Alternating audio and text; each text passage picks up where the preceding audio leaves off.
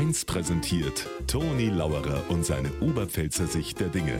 Immer werktags kurz vor 1 im Regionalprogramm für Niederbayern und die Oberpfalz auf Bayern 1.